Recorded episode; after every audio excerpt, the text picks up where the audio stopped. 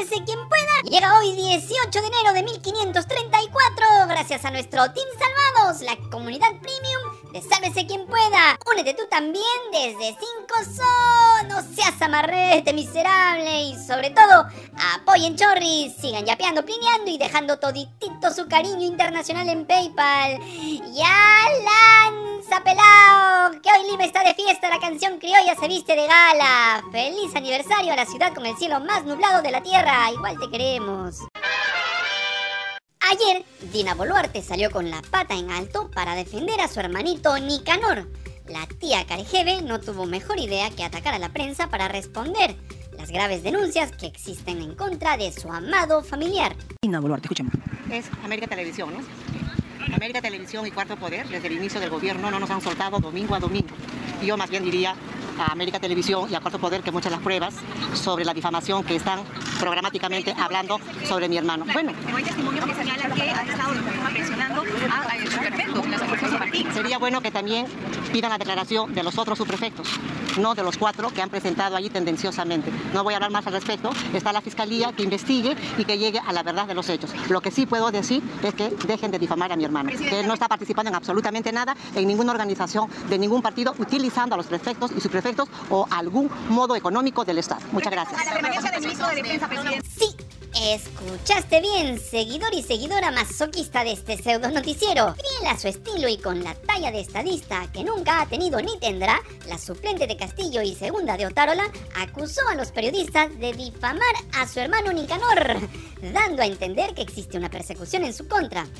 En lugar de empoderar a las autoridades para que hagan una investigación rápida, independiente y transparente, a ella se le ocurre mejor pechar a los periodistas y los difama diciendo que están difamando a su hermano. Pero la periodista de Cuarto Poder, Carla Ramírez, con quien hemos tenido el placer de trabajar en el Dominical de Sálvese quien pueda, no ha difamado a Nicanor Boluarte, ni mucho menos ha hecho como siempre un trabajo serio y acucioso, demostrando con pruebas y testimonios que don Nicanor, gracias a su posición de poder como familiar de la presidenta, ha venido utilizando a prefectos y subprefectos que son trabajadores del Estado para recolectar firmas y conseguir recursos para la conformación de su partido político Ciudadanos por el Perú. CPP le copió el nombre a una marca de pinturas. La presidenta incluso ha negado que su hermanito esté participando en la organización de un partido. Y tenemos que recordar que los prefectos y subprefectos son representantes de la presidenta en el interior del país y han sido nombrados por ella. Les paga el Estado y no pueden ser utilizados para ayudar al hermano presidencial en la conformación de su partido CPP, tal como lo demuestran todas las pruebas exhibidas por la periodista Carla Ramírez, entre ellas el testimonio del ex prefecto de la región San Martín, Armando Villalobos, quien en septiembre del año pasado le comunicó al Ministerio del Interior que el subprefecto de la provincia de Picota, José Lozano Torres, tenía audios y conversaciones de WhatsApp donde coordinaba con Griselda Herrera, socia de la hermana de Nicanor Boluarte, para solicitar dinero a otras autoridades y financiar la recolección de firmas. ¿Qué hizo el ministro del Interior de entonces, Vicente Romero, cuando recibió esta denuncia? Nada. Tras la denuncia, Villalobos fue cesado del cargo y su lugar fue ocupado por Lozano, una cosa de locos.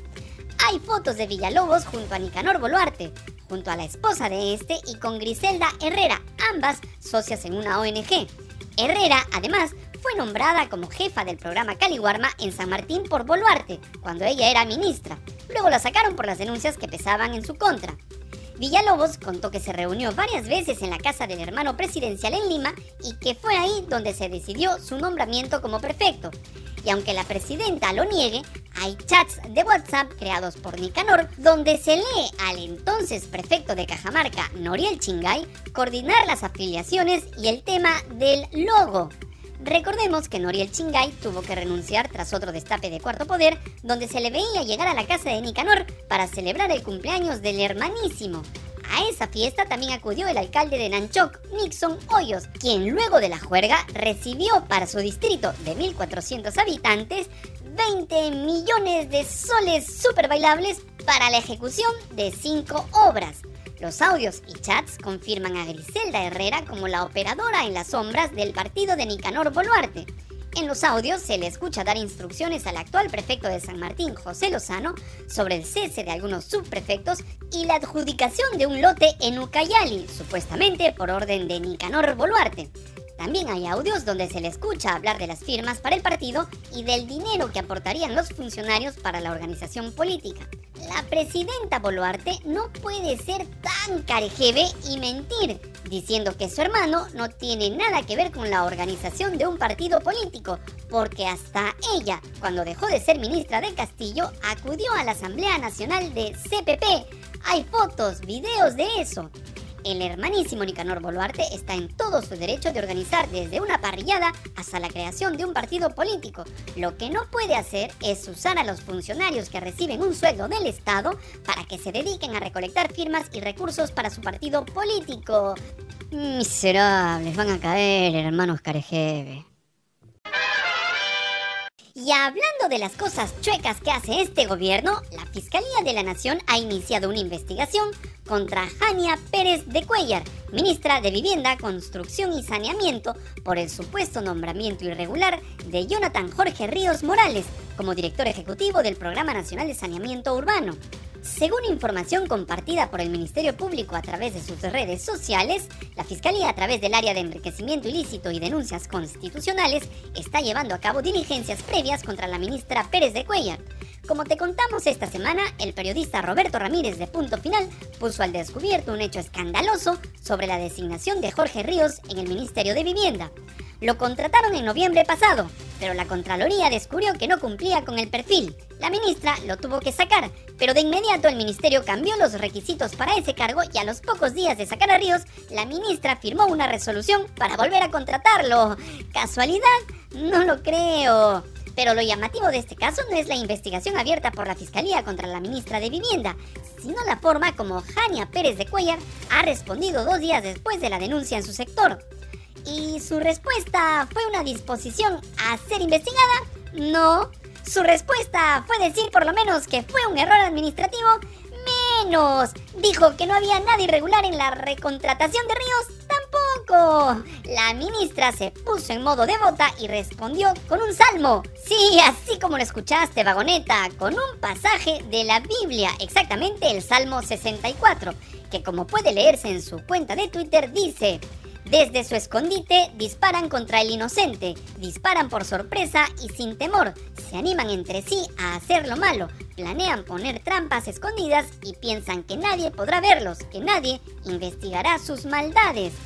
Y cuando uno lee esto, lo que más parece es que la ministra Pérez de Cuellar tuvo una epifanía, una revelación casi divina y escribió eso en memoria o en homenaje a los 49 peruanos que fueron asesinados por policías y militares durante las protestas contra este gobierno. No hay nada oculto que no haya de ser revelado, termina la ministra citando al apóstol Marco.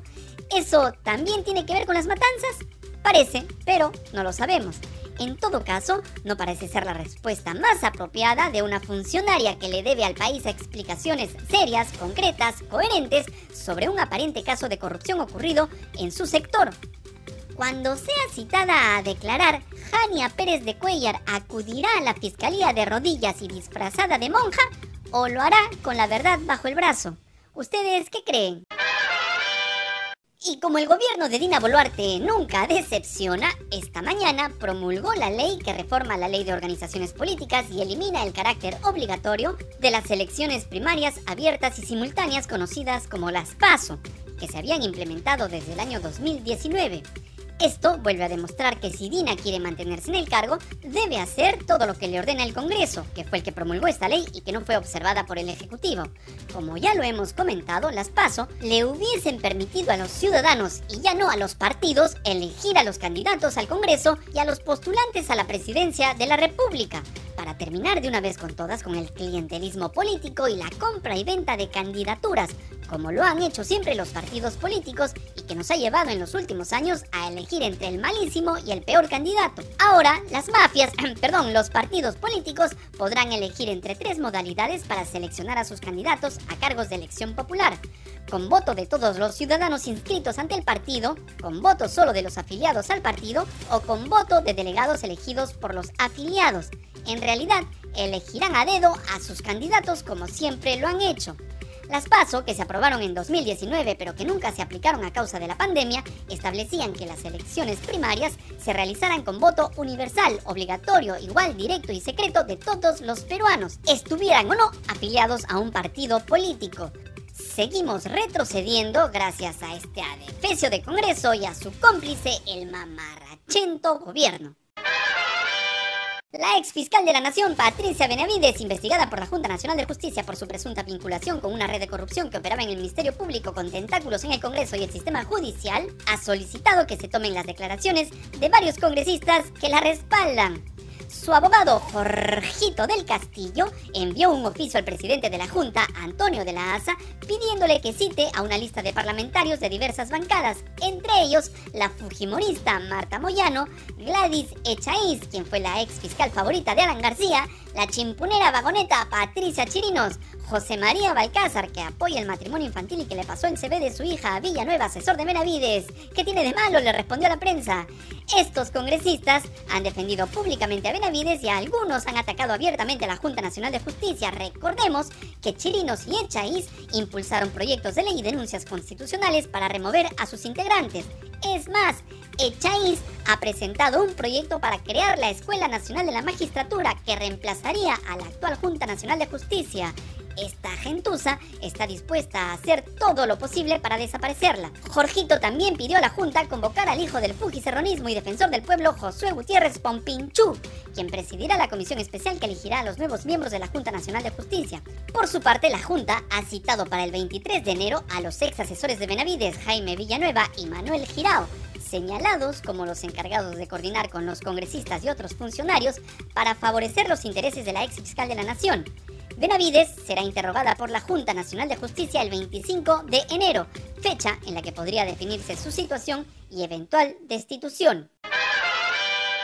Y tenemos que hablar otra vez de lo que viene ocurriendo en el Ecuador, donde la escalada de violencia ha cobrado un nuevo capítulo con el asesinato a tiros del fiscal César Suárez, encargado de la investigación del asalto armado al canal TC Televisión en Guayaquil el pasado 9 de enero. El fiscal Carlos Suárez, reconocido por su labor antimafia, fue asesinado mientras desempeñaba un papel crucial en la determinación de qué grupo criminal estaba detrás del espectacular asalto a TC Televisión durante una transmisión en vivo. La fiscal general Diana Salazar confirmó el trágico evento y expresó su firme compromiso de no ceder ante la delincuencia organizada y el terrorismo. El fiscal Suárez se trasladaba por la ciudad de Guayaquil sin ningún resguardo policial que lo protegiera. Recordemos que debido al avance del narcotráfico, Ecuador pasó de ser una de las ciudades más seguras de la región a convertirse en una de las más violentas. Si te gustó este adefesio de pseudo noticiero que a pesar de López Aliaga le manda a Lima un abrazo y un te quiero, dale like, comparte el video, miserable, suscríbete al canal, tócanos la campanita para ser cómplices y sobre todo, sigue yapeando, plineando y dejando todititito tu cariño internacional en PayPal, que para eso sirve. ¡Ya, pelao! ¡Llévate esta basura de programa! Y edita rápido, miserable. Tú eres chiclayano.